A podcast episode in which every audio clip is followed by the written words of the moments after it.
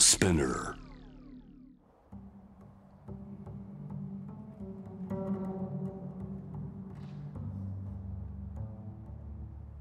藤原信也新東京漂流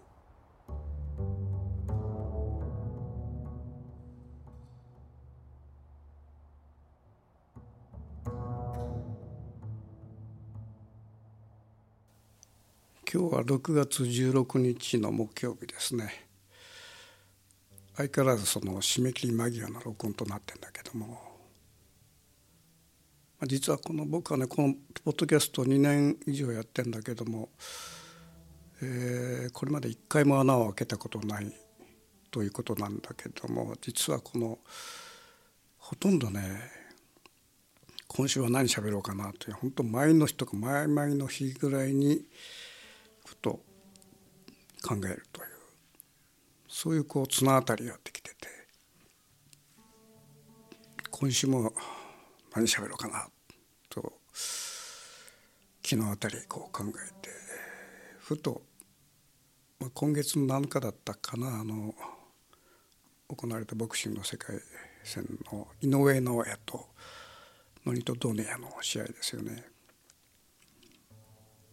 これあの地上波では放映されてなくて、えー、アマゾンプライムで放映されてるということであのテレビをまあじゃなくてそのパソコンで見たんだけどもその時にちょうどね横に甥いがいてですねあの遊びに来てて、えー、パソコン開いたんだけど彼は全く興味ないのね。だからまあ時間もちょっと遅くなったということで、えー、その早々に帰ったんだけどもこのボクシングとかの格闘技っていうのはもう本当に興味のある人とない人っていうのは極端に分かれるというか、まあ、そういう意味で僕は昔からねあまあボクシングの試合とずっと見てきててあの割と隠れたこのそういう格闘技不安なんですね。まあ、そういうことで、えー、先日の井上尚弥とドネア戦っていうのはじっくり見たんだけども。まあその試合をね僕みたいな素人がああでもないこうでもないっていうこう解説を加えるっていうのはまあ過ぎたことで、まあ、そういうその専門的なことはまあ専門家にお任せするとしてですね。ただこの格闘技にまつわるこの環境っていうのはなんか妙に昔と変わってきてるなと思うのはですねあの今月の19日に行われるその、えー、異なった団体のその武尊と天心の戦いですよねこれは本当に興味のある戦いなんだけどもこれもともとフジテレビ地上波が放映されている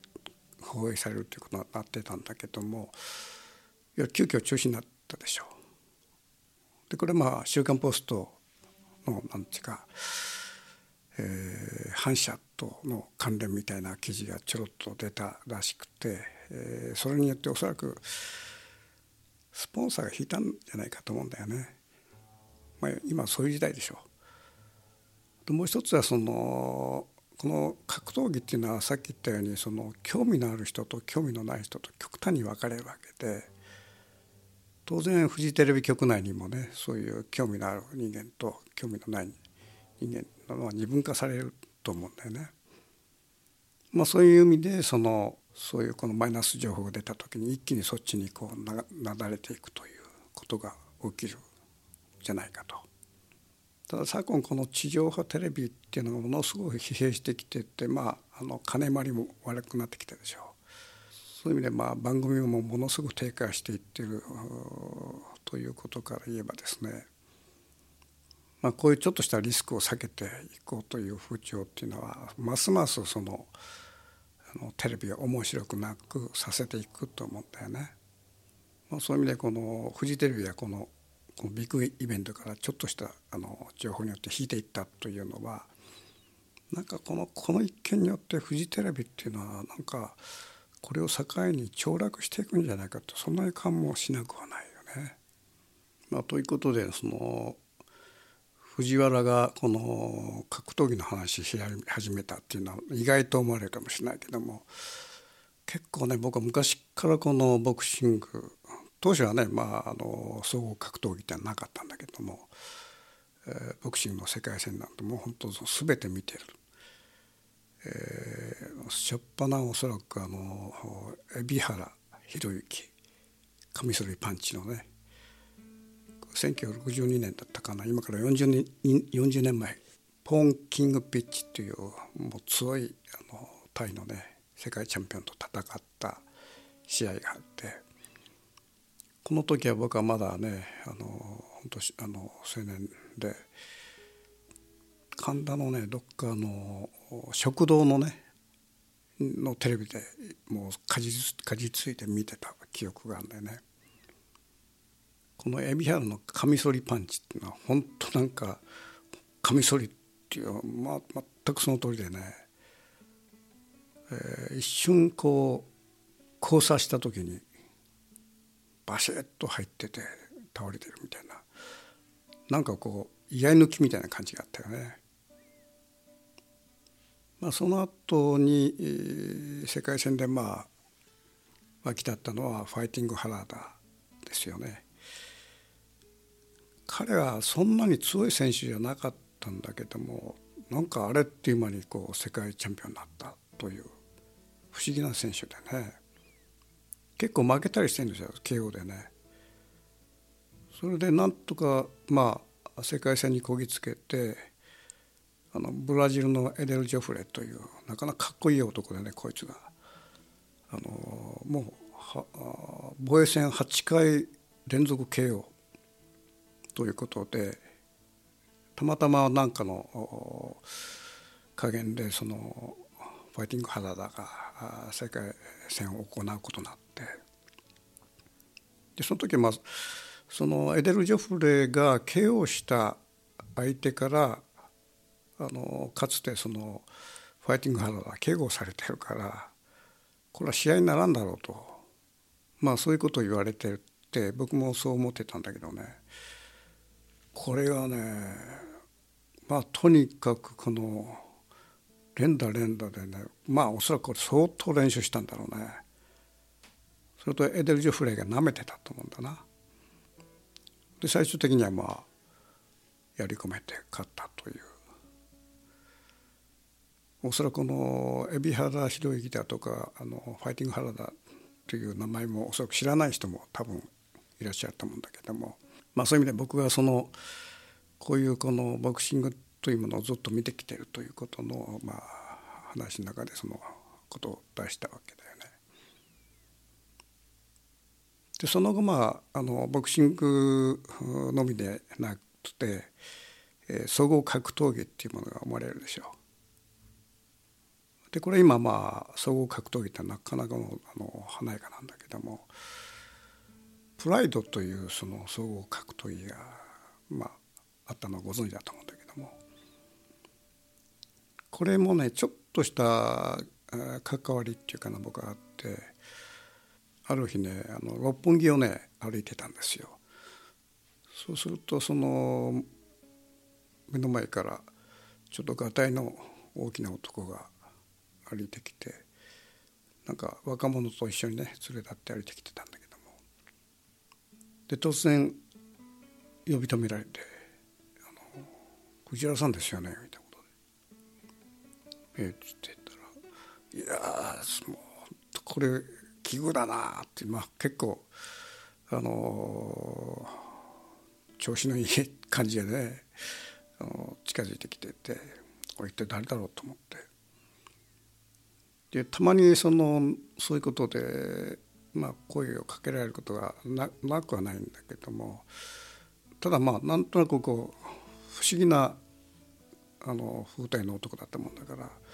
あ、そこで立ち話してて。で、ちょっとぜひ来てくださいよということで近くのね六本木の近くにマンションのペントハウス一番最上階ですよね。ここに今日構えててねまあちょっとなんだろうと思って一緒に、えー、まあついていって。でそのマンションペントハウスの中に入るなかなか商社なねマンションで。でそこにねあのずらっと僕の本が並んでんのね。あだからこれはちょっと単なるこの引っ掛けじゃなくてまあ僕も読者読者なんだなということが分かってそこでまあ打ち打ち解けていろんな話をしたんだけどもでこの人がですね、まあ、ちょっと名前を伏せるんだけどもあの総合格闘技プライドのね幹部だったんですね。それで、まあ、その後ちょっと交流が始まって格闘技の試合においては、えー、まあ頼頼めばリングサイドのチケットを常にくれるというそういう関係になっていったわけね。まあ、そういう意味で何回もねあのプライドの試合っていうのはリングサイドで見てるんだけどもただもう随分昔の話だから試合の一つ一つは当然覚えてなくてやっぱ覚えてるのはねやっぱりあのヒオドルの姿だよねまだ初期の頃のヒオドルの姿っていうかリングのねコーナーに立って試合の前に、まあ、ちょっといろいろこうアナウンスされてる時の彼の立ち姿っていうのが本当にねなんかスーッとこう静かなんだよね。ブレが全くなくてほんとスッと一直線に立って目の前を淡々とじっと見てるというただ体そのものはそんなに筋肉質じゃなくて割とこうポチャッとしててこの男は何だろうと思ったら試合が始まったらもうこのねパンチのキレってすごくてですねびっくりしちゃって。でリングサイドだから、うん、こっちにザーってやってきてこうパンチ振り回した時にねパンチの振り回す音がしたんだよね。ブンっつって。びっくりしちゃってねすっごいなっていう。まあそういうそこ格闘技の思い出っていうのが、まあ、まず最初にそれですよね。ヒオドルのあのパンチが音がしたっていうブンっていう、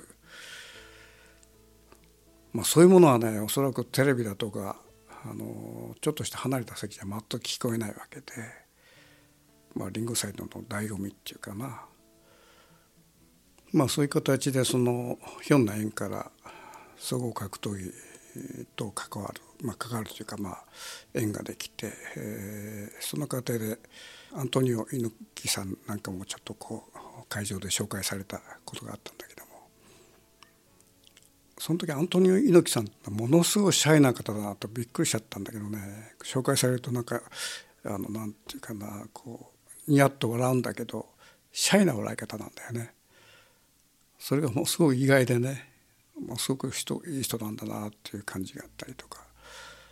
まあいろいろな経験しましたよね。まあ、その後この総合格闘技ってのはものすごくこうブレイクしてもうほとんどこの地上波ではもういつもやってるというような形になったわけですよね。でその中で僕がね好きだったのがねノゲーラだよねブラジルの。ノゲラって2人あの兄弟なんだけどもあのホドリゴなんとかノゲラちょっとややこしい名前なんだけどもこの強い方のね兄兄貴のノゲラ彼はね僕は本当好きな選手で、まあ、パンチはそんなに強いとは言えないんだけどもこのテイクダウンした後のその床にお互いねこう組み合って特に下になった時から攻めるこのやり方というのが本当魔術みたいな感じで劣勢を一気に挽回していわゆるこのタップを奪うみたいなこの粘りっていうかこの粘り腰の一体どこから来るんだろうみたいなそのいわゆる格闘技のもうもう一つの醍醐味だよね。あのヒオドルのこのものすごいパンチとは違った床に転がった後の仕事っていうかこれいかにこなしていくかっていうことのこの、まあ、いわゆる魔術的な凄みっていうかでいつのいつの間にか相手がタップしてるというそれがね僕はものすごく好きであのノゲラの試合たまに見に行ってたよね。でこのノゲーラの粘り強さっていうのはどこから来てるのかということをある時思ったことがあったんだけども彼はねあの背中にものすごく大きなそうね50センチぐらいのこうへこみ傷がガーってあるわけですよ。でこれは何かっていうとあの少年の頃ねトラックにひかれてるわけよね。それでおそらく死ぬところをなんとか生き返ったというそういうその経歴の持ち主でまあそのトラックといわゆるまあリングの中で訓造不列みたいなトラックをね上に乗っけて、えーまあ、戦いじゃないけどそういうその瞬間があったわけで、まあ、おそらくこういうその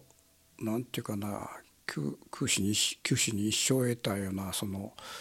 経験だよね。そういうものがこう総合格闘技の中でのあの粘り強さにまあ生きてんじゃないかというふうに思ったことがあったよね。まあ、そういう形でその総合格闘技とのまあ関わりというのがあったんだけどもしばらくねそれが遠ざかってって、えーまあ、実際のリングに行くことなくなったんだけどもある時ねスポルティーバ集英社の出してるスポルティーバというそのスポーツ雑誌の編集者で僕のことを知ってる人がいて電話がかかってきてその総合格闘技の選手をその写真に撮る気がないかと。で誰っつったらノゲラって言うんですよね。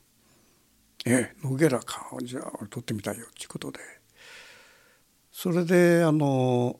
ノゲラを写真に撮ることになったのね。でその時あのノゲラ一行は北海道にまあ何の旅行なのか知らんけど行っててですねあの羽田で会うとそこでそのインタビューと写真を撮るということをやってほしいと。それでまあ羽田に3時で行って、えーえー、野ゲラ一行が、まあ、56人でやってきてですねあの食堂のテーブルに座って、まあ、いろいろ話し始めたと。で野ゲラがその時ねちょうど風邪をひいてたらしいんだよな。だからちょっとこうあの機嫌が悪くて、えー、まあ気もそぞろっていうかいろいろ話をしてもこう気が向かないわけよね。それでまあ僕はあのその時にまあ年の話してあなた今いくつかみたいなことで、まあ、上下まあいわゆる上下関係だよね。で僕の年も言ってそこから入っていっていろいろ話し始めるとだんだんだんだん彼もこうこちらに気を向くようになってあのいわゆるある意味礼儀正しい男なんだね彼は。そういう意味でこうだんだんだんだんこう僕に気持ちをこう寄せてきてでしばらくまあ話した後にじゃあ撮影しましょうかと。で野木原一行はねてっきりそのちょっとレストランの外に出てあのその辺でちょっとこうポートレートを撮るというつもりでいたらしいんだけども僕はね彼を裸にしなきゃいかんと思ってたからあのものすごくピチピチのそのパンツをね用意してたんだよね。それでえー、っと外に出て撮ろうとした時にちょっとこれつけてほしいんだけどっていうことでポケットからそのいわゆるパンツを出したのね。一瞬ちょっと戸惑ったんだけども彼はただそれまでのねこう話っていうかことですごくこう彼も僕に心配心を感じて始めててあのまあ風邪ひいてる男をね裸にしてね撮るってこれはまあ冬でもあったしもう本当これは賭けだったんだけども彼それでじゃあいいですよっていうことで。ただその彼を裸にするのにねその街中でやらせるわけいかんから僕あらかじめロケをしておいた、まあ、羽田のねあの海の波打ち際ここは本当こうゴミとかがガーッと打ち上げられた乱雑なこれほどね乱雑なあの浜辺はなくてですね、まあ、いろんなゴミがこう浜にザーッと打ち上げられてんだよね。で僕は録画をした時にあここで撮りたいなと彼を、まあ、いわゆるここがふさわしいんじゃないかと思ったわけ。ゴミの上にこう寝かせて撮るという、まあ、かなり乱暴な、まあ、形なんだけども。それでマネージャーに話して実はその海岸ベタで撮りたいんだと。でずっとまあ編集者と一個をずっと連れて行ってそこであのパンツに着替えてもらって、えー、それでオイルですねオイルもざっと体に塗りたくって、えー、そこで撮り始めて、まあ、彼はねやっぱりそういうあの瓦礫のねあの本当ゴミだらけのね海岸のな、うまあ、浜辺っていうかそういうとこで撮るっていうことに対してそんなに拒絶感なかったんだよね。それで最後はまあ立たせて最初は立たせて撮って次にまあそのゴミの上に寝かせて撮るというでそこちょっと僕は指示して高校にちょっとレーダー女子成長大っていうことで寝かせたりなんかしてで彼は全く抵抗なくてそのゴミの上にこう寝そべってくれてこのゴミの上のねノゲラってものすごくかっこよかったんだよ。でその写真いまだにね僕のまあいい写真として残ってんだけども、まあ、そういう意味でね彼のその素性っていうかいわゆるあの子供の頃トラックにひかれたようなね、まあ、いわゆるあのどっちかというとあんまりあの豊かな家庭の子じゃなくて、まあ、貧民の子だったんだけどもしかもトラックにひかれたようなねそういう経歴を持ってるだからゴミの上にねねあのレイダウンするなんだまあそんなお茶の子最初なんだよね彼にとってはね。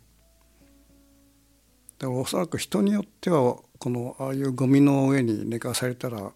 なんだということになってこう険悪の雰囲気になると思うんだけど彼は全くそれなくてそこで僕は逆にねものすごくノゲラに惚れちゃったんだなすごいやつだなと思って、まあ、そういう意味で僕はねあのリングで、彼のこう姿見てすごく惚れた意味がですねその撮影の時に初めてももう一回こう再認識したっていうかまあそういうことがあってあのそれでねノゲラの試合はぜひリングサイドで見たいということでそれから半年後ぐらいだったかなあのノゲーラがまたやってきて、えー、試合があったんですよね。その時はもう頼んで、えリングサイドにチケットもらって見たんだけどもまあその時もねかなりちょっと相手の名前僕はもう忘れちゃったんだけどもかなりの熾烈な戦いでねもう本当こうギリギリの戦いやった後にまあ最終的には彼はあの寝技でねタップを取って勝って勝ち名乗り上げられてそのままこうリングを降りてリングの周りを歩きながら帰っていくという姿があったわけよね。まだ彼はもう肩で呼吸していましたよねその時に。ただねこの時僕はびっくりしたのがねあんだけ熾烈なこう戦いやった後に、えー、リングから降りてそれで、まあ、リングの周り歩いて、えー、退場する間際に僕のね前を通ったわけではその時に彼はねニコッと僕の顔を見て笑ったんだよね。それでちょっとこう手を挙げて。半年前のこと覚えてんだよねこれ。だからこの野毛原ってすごいなと思ったのはね、まあ、それだけまあ冷静沈着なんだろうな彼は。だからあのあんだけ熾烈なもう息が本当もう最後まで上がるような肩で息しながらね降りてきてその時もこの頭がしっかりしてんだよね。あんだけ体を酷使していながらこの肩で呼吸しながらふっと私の顔を見て「おう」なんちゅうことであのニコッとで手を挙げてんだよね。それで僕はねノゲーラの強さっていうのはここにあるんだなと。だ常に相まああのかなり熾烈な争いをしながら相手をちゃんと見て見てる。だから自分を見失わないということもありその相手もちゃんと見てるそのまあこれは計算じゃなくて勘なんだろうね。そこで初めてねノゲーラの強さっていうのは、ま、もう一つここにあるんだろうなと。おそらく普通の選手だともう試合終わった直後はもう頭が蒸気しちゃってて周りに誰がいるとかそういうのはあまり気にしないしまた見えないと思うんだよね。だけどノゲラはもう半年前の俺の顔を覚えてるっていうのびっくりしちゃってねこれはただものじゃないなというふうに僕は思ったんだよね。まあそんなことで今日は格闘技というまあ藤原信也が何で格闘技してんのみたいな、まあ、ことを思った人もいると思うんだけども意外とそういう形でディープに関わってんだよね。だからおそらく普通の人とは違う関わり方をしてきたという意味ではもう一つこう格闘技のなんか踏み込んだ形のね話ができたんじゃないかとそういうふうに思っててまあそんなことで来週もねちょっとそういう意味じゃ変わった格闘技の話できるかなと今話しながらふっと思ってまあそうなるかどうかちょっと分かりませんけどもまた来週もその話できたらいいなとそういうふうに思ってます。